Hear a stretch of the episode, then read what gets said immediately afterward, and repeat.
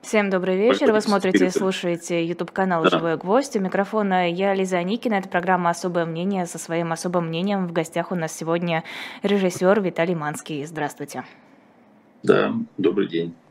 А, давайте начнем с темы искусства и церкви. Сразу два а, экспоната музеев. Это Троица Рублева и Рака Александра Невского были переданы РПЦ. Естественно, вокруг ведутся споры. Вот такие вот артефакты религиозные, которые долгое время хранились в музеях, где они должны быть? Они должны быть в церкви или они должны оставаться в музейных экспозициях? Ну, это зависит от того, о каком государстве идет речь и какое состояние э, культуры, э, вообще какое отношение к культуре в этом государстве. Вообще это светское государство или, как известно, в Турции там э, была передана э, София, значит, э, переведена из состояния э, музейного в религиозный объект. Э, ну, я, откровенно говоря, я вообще никак не... Я, я как бы потерял э, чувствительность к происходящему в России. Ну, понятно, ну, передали. Ну, хорошо, не, не сожгли. Ну, в принципе, государство же сжигало иконы, разрушало храмы. И храмы, которые являлись э, культурной ценностью и не являлись, и э, скрывала мощи там, Серафима Саровского, и показывала, я просто помню эту хронику, так сказать, доставали эти мощи, титры, э, тогда же кино было не мы, мы вот снабжали это видео пропагандистское, посмотрите, чем набиты, какой ваты набиты мощи, значит, ну и так, и так далее. Поэтому, в принципе, меня не, не удивляет еще не самое страшное, что передают церкви. Мне кажется, будет что-то будет вскоре более страшное происходить. В смысле, что-то более страшное будут передавать церкви, или вы имеете в виду более глобальные нет, события? Нет, нет, в целом, в целом. А чем вы... там, казни публичные, не, не, не видео, записанное э, Пригожиным, а так, Виталий Всеволодович. Да, куда-то пропал Виталий Манский. Я надеюсь, что он сделал это временно и сейчас снова появится в нашем эфире. Продолжим разговор. Полагаю, что-то со связью, какая-то нестабильная немного связь. Вы пока можете писать свои вопросы, которые хотите задать Виталию Всеволодовичу в чат Ютуба. Я буду следить за тем, что вы пишете. Э, буду задавать вопросы, если они будут соответствовать э, тематике эфира э, самому Виталию Манскому. Кстати, вот тему с Э, РПЦ и искусство мы обсуждали в утреннем развороте с Лизой Лазерсон.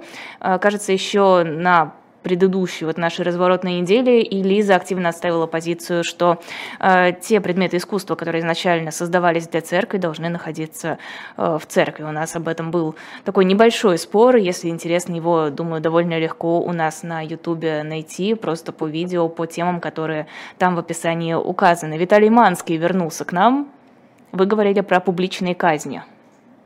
Да, я говорил, что могут, э, так сказать, появиться публичные казни, и не те казни, которые устраивает Пригожин там своей кувалды, а куда более... Э, то есть мне кажется, что просто государство идет в разнос, э, и поэтому я как бы внутренне готов к куда более страшным вещам. Если мы уже видим Э, так сказать, э, казнь, когда там э, российские солдаты чуть ли не, перочинным ножом отрезают голову украинскому солдату, ну, говорить о передаче, там пусть даже важных э, э, культурных ценностей в храм, ну, не знаю, меня как-то это не, не так заботит, не так тревожит, не так волнует. Думаете, российские власти пойдут на полную юридическую легализацию насилия? Я имею в виду смертельные, смертные казни. Ну, послушайте, а что с Навальным? Разве не происходит э, государством освещенное э, такое, так сказать, э, показательное, если не, если не сказать больше насилия и убийства человека? А все эти сроки, которые даются людям за абсолютно, ну, прежде всего, за, за их право высказывать свою точку зрения, за их право э, быть инакомыслящим.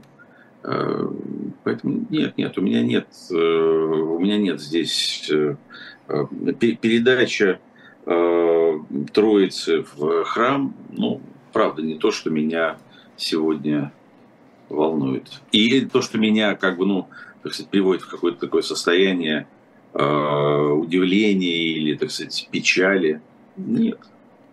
А нет ощущения, что российские власти с каждым годом все больше упирают на религиозную составляющую, пытаются сделать ее неким, э, не знаю, фактором легализации своего правления, опираются на церковь как на какой-то один из столпов э, своей власти? Ну, прежде всего, эта власть э, базируется на консервативном электорате. И э, чем более широк диапазон этого консервативного электората, тем власти э, спокойнее. И власть целенаправленно э, проводит вот посредством своих медийных инструментов, воспитательных инструментов формирования вот этого консервативного подавляющего большинства.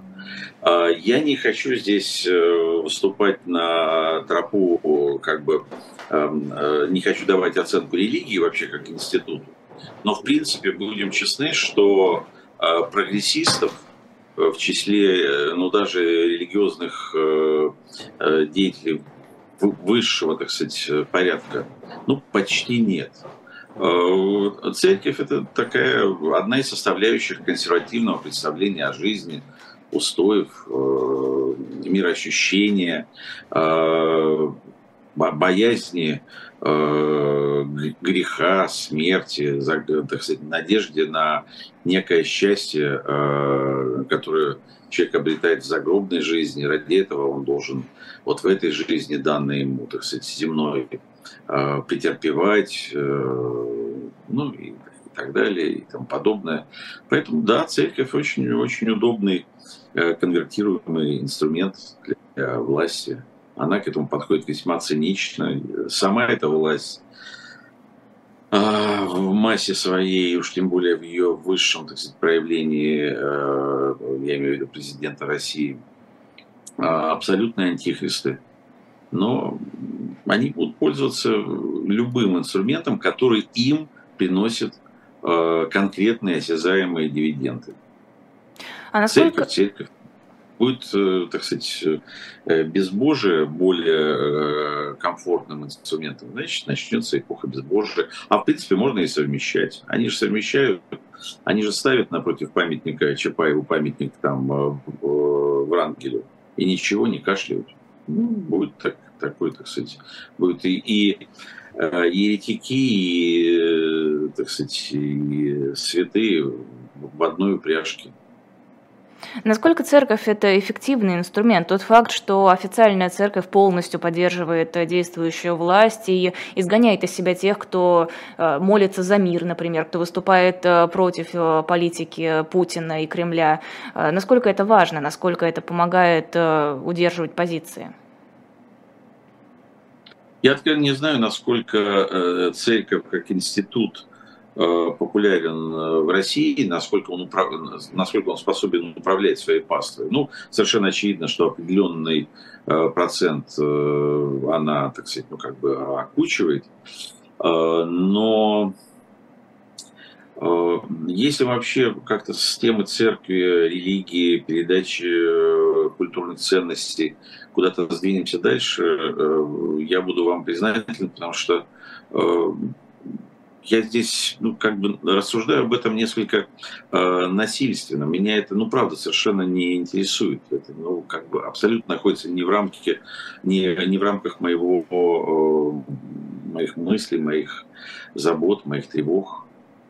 Э, ну, если бы это было там в 2014 году даже, окей, я бы как-то рефлексировал. Но когда, слушайте, когда мы вчера пережили страшную ночь э, налетов на Киев, когда все мои друзья э, обсуждают и делятся, и переживают. И мы э, еще сегодня утром сидели в Варшаве с, с моими украинскими коллегами, смотрели видео, снятое из окон этих. Но это, ну, правда, меня вот ну, то есть, хотите, я сейчас буду мучиться, буду говорить об этом.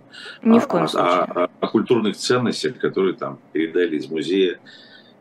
Ну, ну, ну, ну нет ничего удивительного, что, э, так сказать, что государство считает более важным э, некую сиюминутную прикладную функцию э, достояния э, культуры, тысячелетиями складывающейся, э, превратить в, некую вот сиюминутную такую историю, а там трава не расти, или как это называется, что там будет дальше, их совершенно не, не волнует. В конце концов, они потом принт сделают это, этой троицы Рублева. Я, я даже не уверен, что они до конца понимают смысл, ценность, революционность Андрея Рублева и самой троицы, значение ее.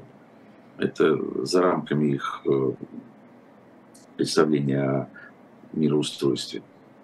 Есть ощущение, что Кремль, вот о чем многие говорят, Кремль начинает бояться поражения, российские пропагандисты начинают бояться поражения, они понимают, что все потеряно, идут на крайние шаги, или все-таки э, скорее это стало некой стабильностью, я имею в виду военные действия, я имею в виду гибель людей с обеих сторон, э, такая нормализация, то, что мы наблюдаем, наверное, э, в обществе, как минимум российском. Не знаю, я бы хотел, чтобы они э, поняли э, близость и почувствовали близость своего конца. Я бы хотел, чтобы они э, как следует э, испугались.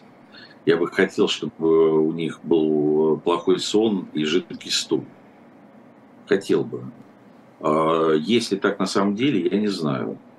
Э, но э, я бы этого хотел не потому, что я хочу как-то, так сказать, э, э, чтобы этим людям было некомфортно. Меня эти люди вообще не интересуют. Я хочу просто, чтобы как можно скорее Украина победила и получила свою независимость от Российской империи, и чтобы путем Украины последовали и другие государства и народы, э, которых, которые порабощала всю свою историю Российская империя. Не боитесь ли вы, что если в Кремле действительно почувствуют страх, э, потеряют сон и вот все остальное, что вы перечислили, они рискнут пойти на какие-то действительно страшные шаги, более страшные, чем то, что мы наблюдаем сейчас? Да, вот, вот это то, о чем я думаю. Это правда. Это правда. Поэтому, когда... А, а, а, да, да. Я не знаю, как, как это сформулировать а, так, чтобы вообще не, не, не ну, так сказать, вообще слово материально, поэтому а, не хочется какие-то вещи произносить вслух, а, чтобы ну, как бы отвести беду. Но то, что казалось бы, случайно брошенная фраза, что зачем нам такой мир, в котором нет России, она абсолютно не случайна, она фундаментальна. И, конечно, а, Путин это не предшествующие ему э, лидеры, это не Хрущев, для которого Карибский кризис был э, существенным, э, существенной, в том числе и личной драмой, и при всем его так сказать, э, э, при всех так сказать, особенностях его характера, э, его воспитания, его понимания системы координат жизненных, он все-таки стремился этот кризис решить не войной. А я уже не говорю о Горбачеве, который куда Э, ну, который вообще ничего не решал, э, так сказать, таким радикальным способом, и уж тем более не пытался сохранять свою персональную власть, э, используя силовые структуры. Путин не, в этом смысле абсолютно не унаследовал отношение к насилию своих предшественников. Поэтому, да, он... Вообще говоря, Путин тот человек, который будет, даже если вот толпа пойдет с вилами на Кремль, он будет из первого корпуса отстреливаться из стабильного оружия. Он, это не Чаушеску, он не улетит на вертолете. То есть получается, что вариантов развития событий хороших э, как-то не очень много. Многие надеются... Ну, смотрите голливудские фильмы, там есть э, прекрасные истории э, и о высадке десантников, и прилете инопланетян. И, в общем, То есть мы надеемся на прилет инопланетян? Ну, ну да, да. В принципе, я не против, если бы прилетели инопланетяне, если бы они помогли, так сказать, совершить э, чудо. Вот, а чудо это не воля, не сила э, русского народа, который, в принципе, обязан снести своего диктатора, и, а не ждать, пока украинские парни 18, 20, там, 25-летние э, победят и, так сказать, я не знаю, что еще должны сделать. Наверное, прийти в Москву и тут еще, э, так сказать, освободить э, бедный несчастный русский народ от своего диктатора. Они будут сидеть и, и ждать чудес э, в виде инопланетян. Ну да, тогда инопланетяне это единственный вообще шанс на высвобождение. А, поэтому, кстати сказать, и в мире, вот я бесконечно путешествую по разным странам, и я вижу Э, набухающее раздражение по отношению к русским. Оно ведь э, и русские в массе своей не понимают этого. Ну почему? Вот, типа мы же, мы же не все, а я вообще против, а я вообще там вот э, как-то даже пост написал, кому-то лайк поставил, что это вы меня тут перечисляете. А проблема в том, что мир уже столько, э, так сказать, как бы уже столько жертв э, совершил из-за этой агрессии э, России, уже столько, я уж просто не буду лишний раз повторять, какое количество просто пацанов э, погибло в Украине. Вот я приезжаю там к себе во Львов, я вижу бесконечные, каждый день носят э, через весь город. Ну, сейчас уже не носят, сейчас уже возят, потому что носить просто э, этих пацанов ежедневно. Поэтому, ну, и, и поэтому мир, так сказать, смотрит на, на этих, в том числе и оппозиционеров, говорит, ну, блин, ребята, кончайте, сколько можно, сколько вы будете еще там э, трепаться, когда вы вообще что-то сделаете. Потому что ведь э, ну, глобально э, русский народ, русское общество, россияне ведь ничего не делают. Ведь все это зло происходит от лица как минимум от лица России. Ну и, понятное дело, руками россиян, которые непосредственно, там, не знаю, с оружием в руках э, сидят в окопах, в Бахмуте, поставляют это оружие, добывают эту нефть, которую заливают в э, автомобили, которые подвозят это оружие, лечат этих, как иногда называют, наших мальчиков, которые не, никакие не наши мальчики, а военные преступники – и так далее. И, тому, и все они русские с русскими паспортами. И ничего они не делают для того, чтобы это все прекратить. А в принципе, ну, так сказать, ну давайте посчитаем, какое количество э, силовых структур охраняет эту власть. И сколько нужно человек выйти, чтобы вышло на, ну, не на улицу, а может быть каким-то более конкретным действием перешло, чтобы снести эту власть. Ну, если мы говорим о том, что большинство жителей России или поддерживают действия Кремля, или просто не готовы предпринимать какие-то действия против э, нынешней власти, насколько справедливо упрекать тех людей, которые вынуждены были из России уехать?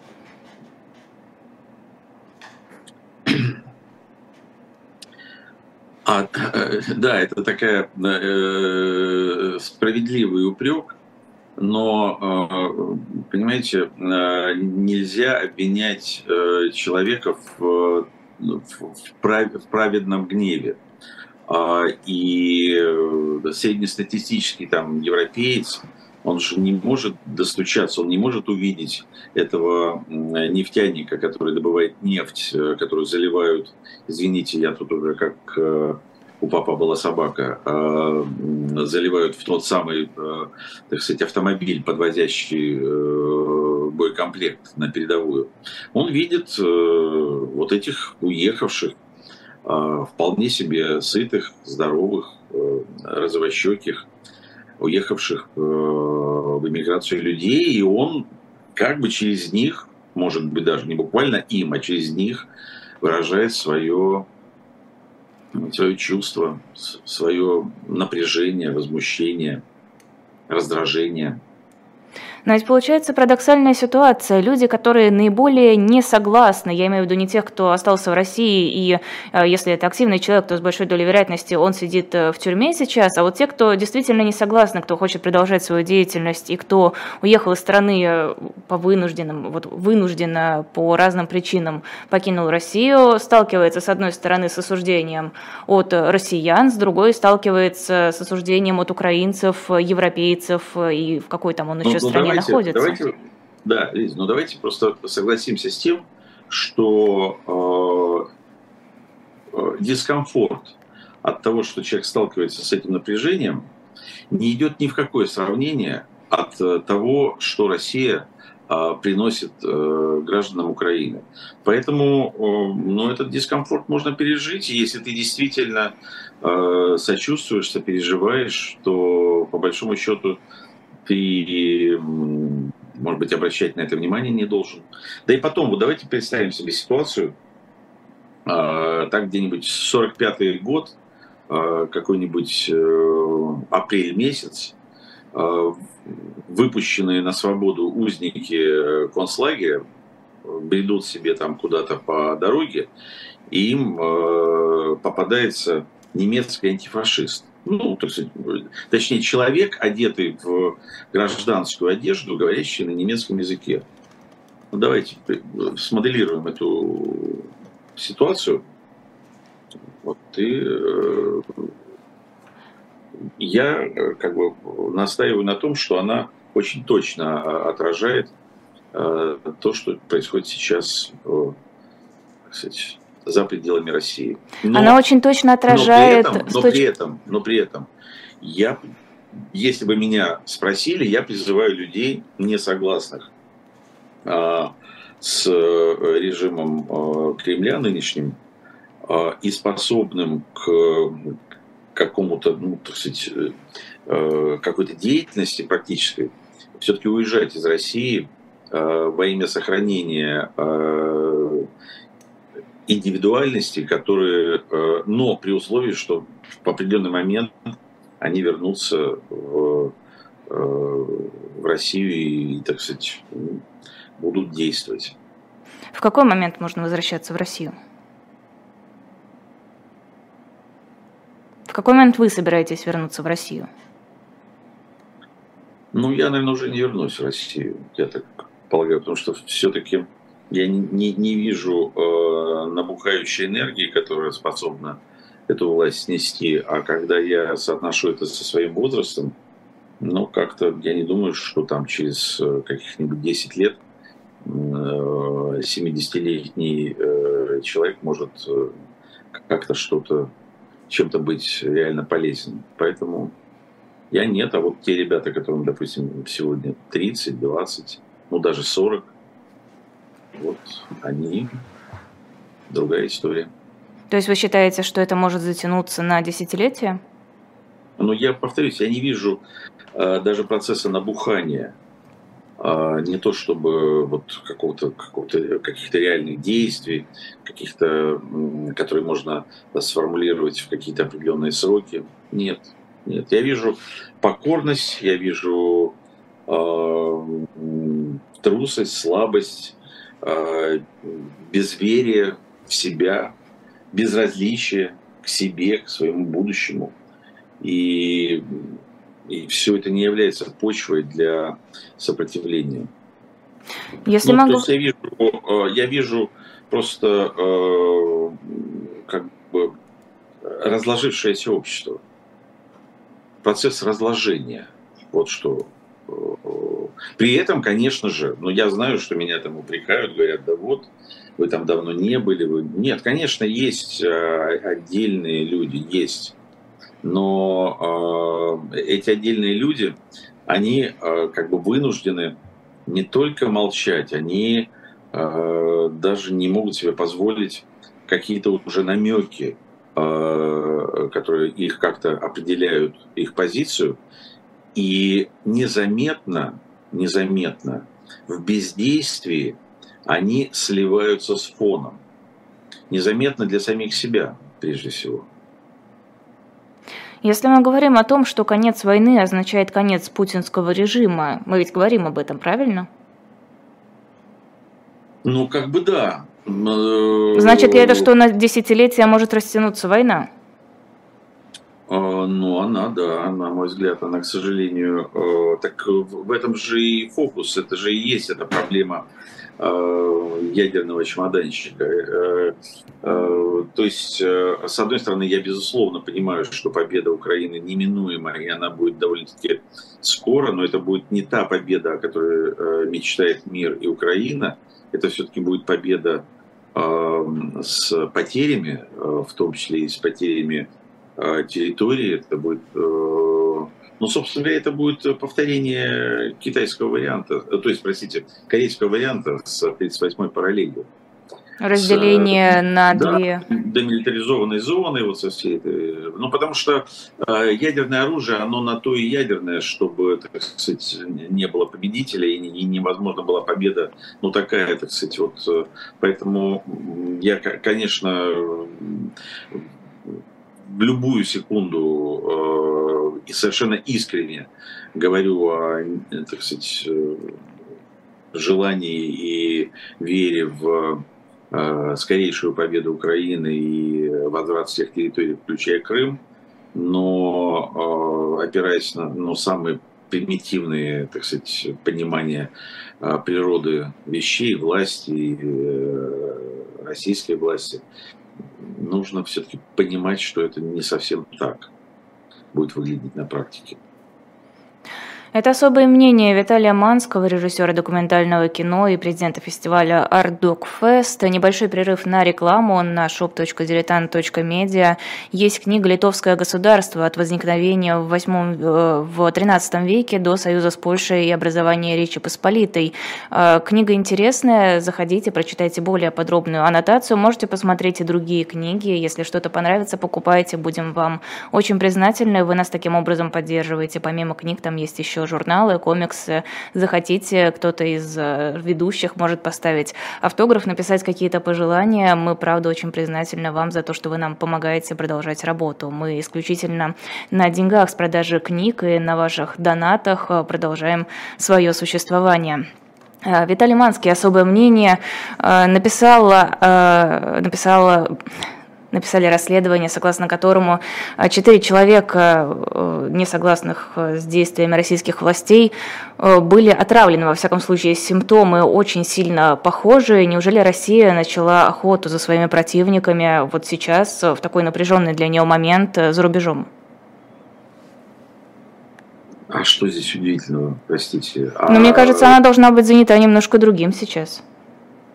К тому же, насколько западные да страны нет, усложнили. Это, нет, послушайте, это разные департаменты, так сказать, департамент отравителей отравляет, департамент, э, так сказать, там еще чего-то. Ну, все делают, все заняты своей работой. Вон Сталин находил время там отправлять э, в Мексику с ледорубом или в, э, Мюнхен с э, этим э, коробкой с тортом Судоплатова. Да нет, это все как бы все идет, э, ну, как плановое хозяйство, плановая экономика. Это запугивание или это устранение действительно врагов?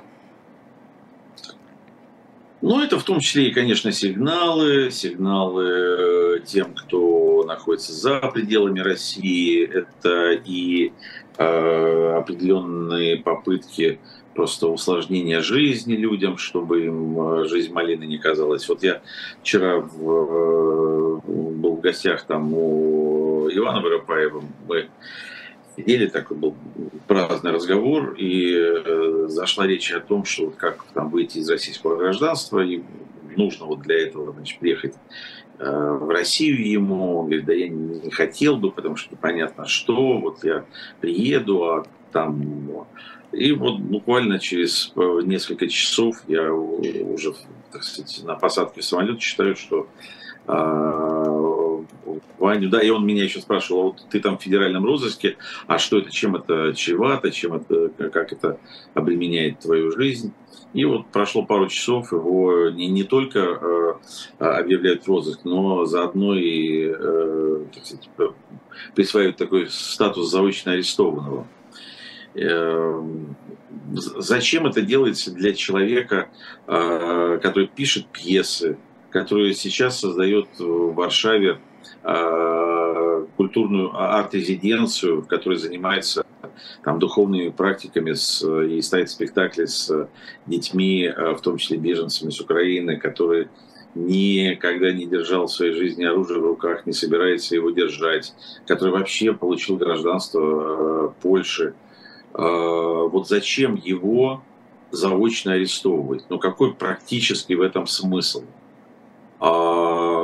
А, смысл такой, что просто, так сказать, э, э, знаете, как в том анекдоте, Сема, что ты ворочаешься? Да вот я Хайму там 50 рублей должен.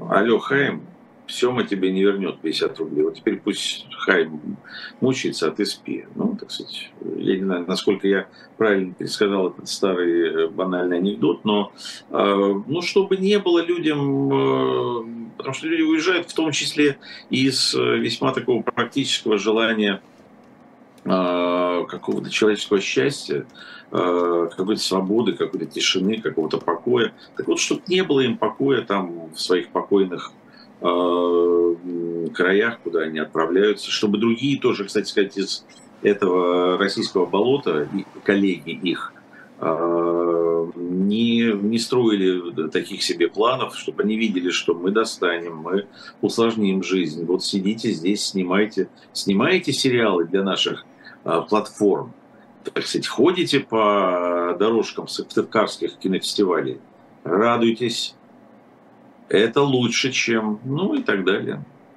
То есть это попытка удержать людей внутри страны, попытка удержать их это в рамках я... лояльности? Ну, это я э, предполагаю, вот как, как они э, для себя формулируют эти вещи. Вот как они формулируют для себя э, еженедельное пятничное пополнение списка иноагентов. Ну, какой практический смысл вот в том, что они людей вносят в эти списки? Ну, мне кажется, кроме э, так сказать, желания испортить жизнь кому-то, так сказать, ну, насколько они могут ее испортить. Ну, больше же ничего. Ну, ну что? Ну, что такое вот иностранный агент? Ну, что от того, что вот я в федеральном розыске? Нет, ну, подождите. Ну, да, что, да, что с того, что иностранный агент, если ты находишься в России, очень много что с того. Нет, нет, ну, э, ну, ну, все равно ты не в тюрьме, и там, так сказать, э, ну, все равно это, ну, не, не, не так страшно. То есть я понимаю, я знаю там все это, но, ну, это, так сказать, жить можно. Знаете, как, э, как евреи говорили, как, когда их из квартир в гетто переселяли, они говорили, ну, жить можно. Но в тюрьме так-то После, тоже жить можно. Что? В тюрьме так-то тоже жить можно, если следовать этой логике. Ну, на, на, наверное, я не знаю, я-то был в тюрьмах, э, и, и так достаточно, э, ну, в смысле, не сидел, а был там по работе, но как-то имел возможность посмотреть более э, погруженно, ну, насколько это допускает, так сказать, обстоятельства. Нет, это не жизнь. Жить можно, но это не жизнь. Но, с другой стороны, в таком случае в Северной Корее можно жить. Но я считаю, что там жить невозможно. Абсолютно. Поэтому, ну, такое, это мы сейчас э, играемся словами, такой пинг-понг, по сути, так сказать. А, Путин выпустил указ, э, цель которого выработать меры по, э, сейчас я даже прочитаю формулировку, это звучит прекрасно, по созданию привлекательных финансовых, социальных и иных механизмов сохранения человеческого капитала, то есть для предотвращения оттока людей, их отъезда за границу, что ж он удерживать-то вдруг решил? Вроде довольно хорошо относился к тому, ну, во всяком случае, вот такая официальная картинка, что неугодные уезжают, неугодные выбирают эмиграцию. Здорово. Чем меньше, тем лучше. Ну, э, прежде всего, э, я убежден, что когда э, он пишет или его там спичрайтер или вообще, так сказать, его администрация пишет что-то про человеческий капитал, он явно имеет в виду совершенно другой человеческий капитал, нежели то, что мы понимаем под этим термином, под этим определением. И не случайно, когда еще не было полномасштабной войны, но в Думе уже, так сказать, звучали такие призывы по работе, по созданию новых элит, новых культурных элит, новых, э, ну и так, то есть э, я, я полагаю, что для них человеческий капитал и для них э, э элита это вот люди, которые э, я не знаю, ну, наверное, Захар Прилепин является вот такой, э, таким светочем и таким примером а, Иван Охлобыстин, э, э, Пореченков, я не знаю, как его зовут.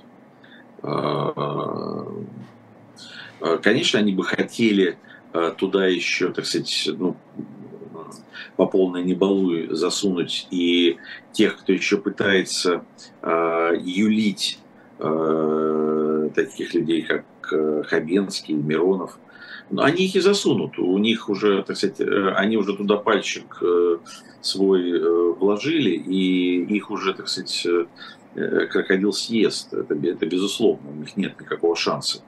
Но э, потребуется время. Потребуется время. И над этим они работают.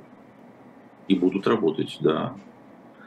Э, как-то так. В принципе, что Кремлю выгоднее? Враги, которые остаются внутри и оказываются в тюрьме, или враги, которые уезжают из страны и говорят оттуда? Ну, в тюрьме, конечно, им приятнее видеть врага, чем э, за рубежом. Но, в принципе, э, мы же понимаем, что э, отключение вот того самого YouTube, посредством которого сейчас нас слышат наш разговор зрители, это вопрос времени. А, поэтому насколько, ну, если рассматривать даже не северокорейскую модель, а, скажем, китайскую, где так сказать, не, не существует ни, ни, ни Фейсбука, ничего такого. То есть по-настоящему не существует. Это не то, что вот наши там с, с VPN. Но я думаю, что эти все модели сейчас прорабатываются, и сейчас они наладят с этим Рутюбом. А, они же вот ВКонтакте уже встроили в свою систему координат. Ну, поэтому, э, поэтому, да, конечно, не будет полной изоляции, как, э, там, скажем, в 20-е, 30-е годы, когда человек, или даже в 70-е, вот я помню, э, я учился в 52-й школе Львовской, и у нас за годы моего, моей учебы в классе Б у нас уехало 24 человека. Я почему так точно знаю, потому что я снимал фильм в свое время о, о своем классе. То есть, что это значит 24 человека? Это значит, что там уехал а, Боря в третьем классе на его место пришел там, допустим, э, там пришла Элла Грингаус, которая уехала в седьмом классе. Ну вот, вот эта вот ротация так набралась. Вот они же уезжали в никуда, ну то есть они просто умирали. Вот даже Элла Грингаус, она рассказывала, как она уезжала из Львова, и ее бабушка с дедушкой оставались на перроне, а они с мамой и папой уезжали на ЧОП. И она говорит, вот двери закрываются в поезде, как смерть, все. Вот люди, оставшиеся на перроне, они в этот момент умирают больше никогда. Ну, письма там с определенной, может быть, еще будут приходить. А, и, конечно, э, мы ничего не знали о жизни, так сказать, наших одноклассников там. И они не могли, какая бы их позиция ни была, они не могли никак ее э, ретранслировать ну, разве что вот я там в детстве слушал там «Голос Америки» и «Свободу», которые э, глушило, большие антенны глушилки напротив моего дома стояли. Так, так сложилось просто. Но э, эффективность не, не очень была велика. Ну, э, я думаю, что сейчас связь будет и голос этих людей, э, уехавших, он все-таки будет э, чуть-чуть громче, чем тогда. Но, в принципе, он не будет решающим, потому что основной электорат подчиненных территорий, он будет пол, так сказать, большой брат будет полностью владеть их умами, потому что ведь люди, в чем еще серьезная проблема, что люди, они ведь думают, что они думают – они на самом деле не думают, а они ретранслируют то, что им закладывают в, через масс-медиа государственные, закладывают в голову. Я не раз вспоминал а, мой диалог с ну, весьма таким культурным человеком как-то на Кубе, мы вдруг, не знаю почему, заговорили о Далай-Ламе. И он стал говорить, вот Далай-Лама, там террорист, туда-сюда. Я как бы с ним спорил там какое-то время, приводя аргументы. А потом почувствовал, что он как бы на одной парадигме сидит, то есть так ее кругом пускает. И я тогда спросил его, скажи, а ты был э, в Индии? Он говорит, нет. А в Китае? Нет.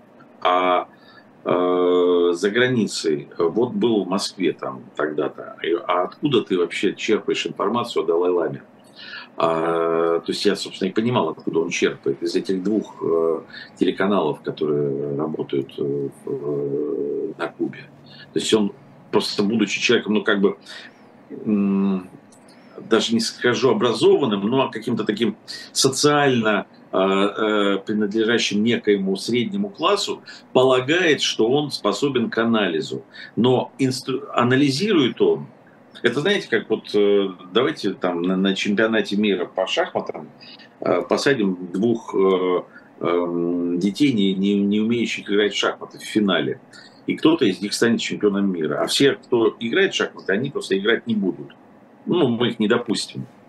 Вот приблизительно э, так происходит э, с людьми в России. Они лишены информации какой-либо, но они думают, что они э, самостоятельно анализируют, взвешивают и как бы э, принимают какое-то решение. Что кто, если не Путин? Но в таком случае оппозиционные средства массовой информации, пока они еще существовали, независимые средства массовой информации, просто играли в другие ворота, и разница-то какая? Да, я считаю, что э, э, российский либерализм э, не только проиграл э, свою игру, но он еще и проиграл э, судьбу России и рядом находящихся государств. То есть вина русского либерала огромна. И здесь стоит э, напомнить, э, чему является доказательством, в том числе и мой фильм «Свидетели Путина», что Путин был, э, так сказать, результатом игры либерального, так сказать, крыла ельцинской администрации. Именно либералы – который вот сейчас я буквально тоже вчера увидел фотографию Анатолия Чубайс сидит там, получает, что он там, гражданство в Израиле. Ну, да, Анатолий Чубайс, э, Валентин Юмашев, вполне себе приличные, образованные, либерально настроенные люди своими руками, не доверяя русскому народу, не доверяя электоральным демократическим процессам, Э, совершили вот э, такую, понятно, трагическую ошибку, но они изначально играли с огнем и совершили там, условно говоря, эту ошибку а еще не, даже не в 2000 году, а в 96-м, когда вот эта вся история э, «голосуй или проиграешь», когда не, не вполне, так сказать, законно Ельцин оказался победителем а на выборах, находясь э, в, в палате э, без сознания. Вот. А так, ну, понятно, что у истории нет э, сослагательного наклонения, но сегодня мы же понимаем, что если бы там в 96 году эти игры либералы не организовывали, а победил бы себе нормально Зюганов – проправил 4 года, за эти, за эти 4 года, ну даже, окей, не 4, 2 срока. Вот в 2004 году э, был последний срок Зюганова. За, за эти 8 лет сформировалась бы уже э, дистанцированная, независимая от э, ельцинской, э, от ельцинских элит либеральная э, молодая сила, которая бы, безусловно, победила и, ну, и так далее. И мы бы, не было бы ничего, в том числе этой войны в Украине. А почему вы считаете, что Зюганов не пошел бы по тому же пути? Кишка танка. То есть нужно было изначально выбирать более слабого президента для того, чтобы потом было легче его сменить?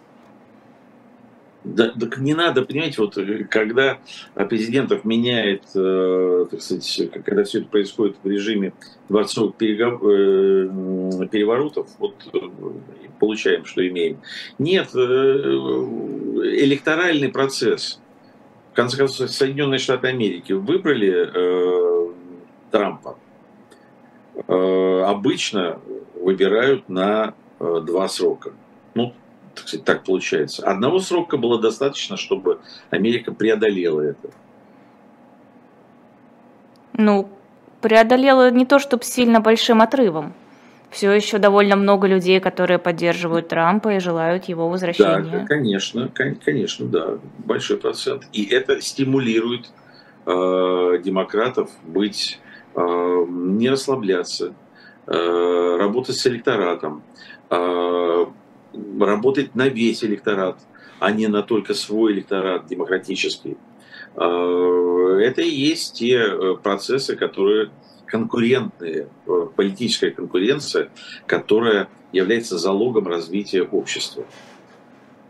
Э, Госдума во втором чтении приняла поправки, согласно которым в том числе э, предусматривается возможность принудительного и контролируемого перемещения граждан с территории, где введено военное положение. Как стоит это трактовать? Ну, как написано, здесь нет никаких, э, никаких проблем. Все именно так. Преступное государство, диктатура – свобода человека на нулевом уровне, а, его права, его э, просто ни, никем не учитываются, и э, на законодательном уровне это закреплено. Переселение народов, ну, все, все в традиции, все в тренде. Я вообще...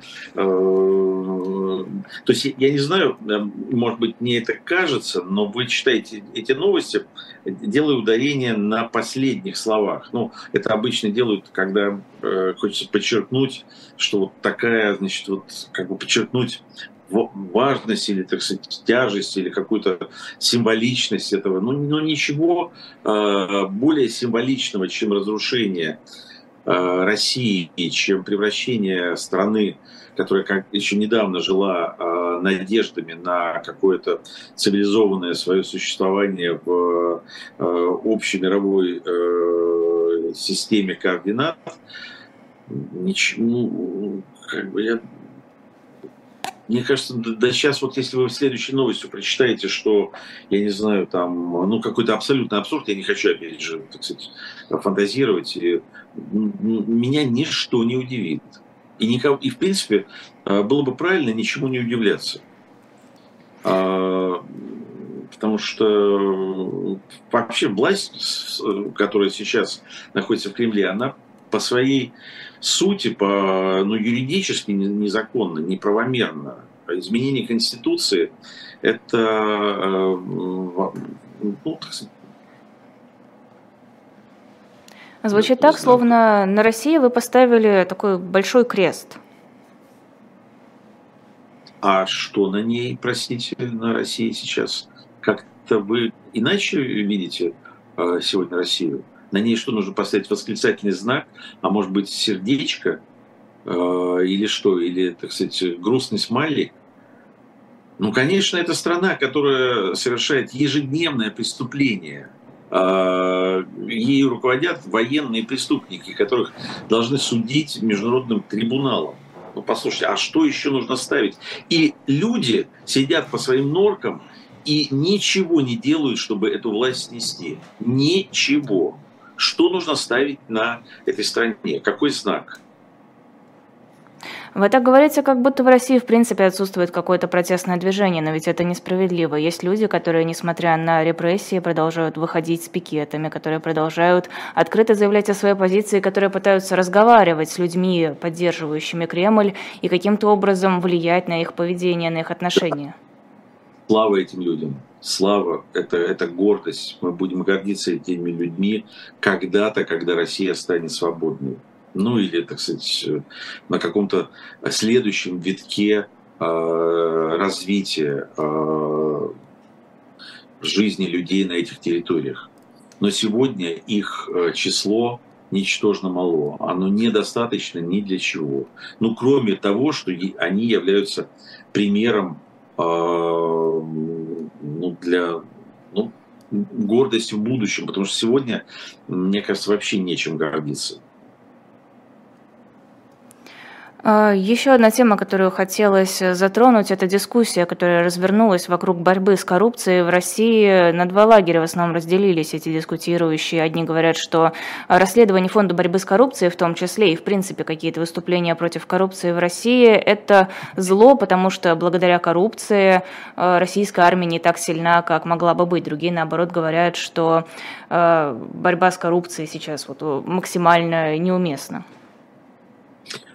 Вы знаете, я э, большой сторонник э, Алексея Навального, всего, что он делал, э, его расследований и и мне казалось это очень важным и, и, ну и так далее и тому подобное. Не хочу все это перечислять. Да, понятно, у меня были какие-то там э, разногласия по, по каким-то деталям, но это естественно и вообще не, не, не стоит э, внимания. Но сегодня, вот я вам честно скажу, я очень рад и даже счастлив, что в России была коррупция. Это так здорово, что мой сосед по даче – э, так сказать, э, ну ладно, сосед по даче, бог с ним, не, сосед дело. А, я очень рад, что тырили э, бабки, э, так сказать, что э, порох э, влажный, а автоматы ржавые. Очень рад этому факту. Очень рад, что какие-то, так сказать, э, установки были только на бумаге. Ну, я имею в виду там ПВО или еще какие-то ракеты. Очень рад. Прекрасно. Я счастлив, что э, э, солдаты вместо обучения военному делу строили, копали или там обслуживали кого-то. Великолепно строили замок Путина. Шикарно. Ура! Виталий Манский, режиссер документального кино и президент фестиваля Art Dog Fest, был в нашем особом мнении на YouTube-канале «Живой гость». Спасибо огромное, что пришли, что приняли участие да. в эфире. Да, да, те, кто будут писать, пишите, злитесь, э, выпускайте пар, возмущайтесь, проклинайте, но оставьте энергию для действий они понадобятся когда-нибудь. Спасибо огромное. Это было особое мнение. Подписывайтесь на наш YouTube-канал, подписывайтесь на телеграм-канал, чтобы ничего не пропускать, видеть анонсы эфиров, видеть эфиры в формате подкастов, если кому-то удобнее так слушать. Слушать наши эфиры можно также через сайт Эхо и через приложение Эхо. Наверняка многим так удобнее через YouTube. В конце концов, не всем удобно держать вкладку YouTube постоянно открытой. Сразу после нашего эфира будет программа «Цена вопросов» 20 часов и 5 минут. Сергеем Алексашенко традиционно проведу этот этот эфир я, так что далеко не уходите. Ну и, конечно же, заходите на shop.diletant.media. Благодаря вашей поддержке мы имеем возможность и дальше работать, и дальше проводить эфиры. Спасибо и всего доброго.